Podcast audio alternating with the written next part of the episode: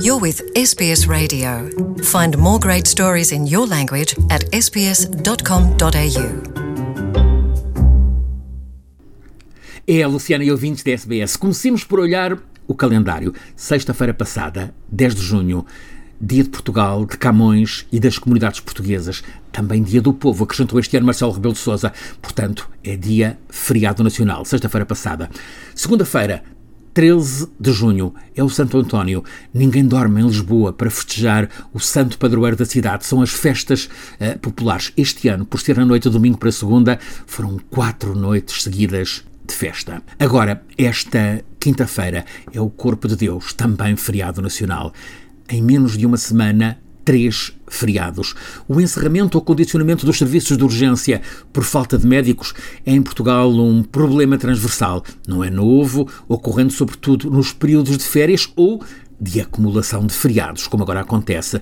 Este meio de junho tem fim de semana prolongado, já ouvimos, de quatro dias em Lisboa, com as festas da cidade, as tais noites em que ninguém dorme para celebrar o Santo António, eh, com as sardinhas assadas, as febras, a sangria, a cerveja e muita dança. E o conjunto de feriados leva a que entre 10 e 17 de junho só haja dois dias laborais ativos.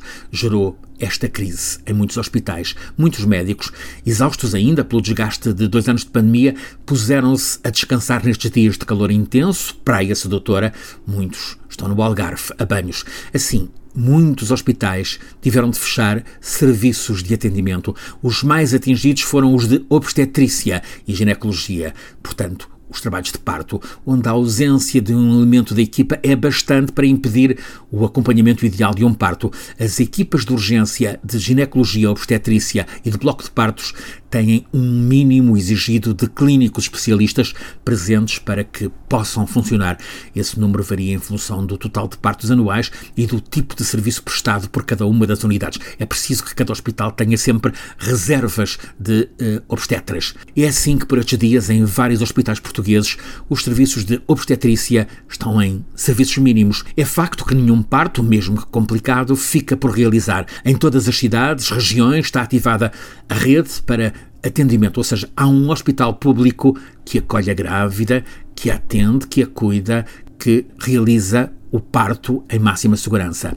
Mesmo assim, há muitas vozes a protestar porque alguns dos serviços estão fechados, seja porque os médicos estão fora, seja porque há falta de médicos. Francisco Sena Santos, a SBS, em Portugal. Want to hear more stories like this? Listen on Apple Podcasts, Google Podcasts, Spotify, or wherever you get your podcasts from.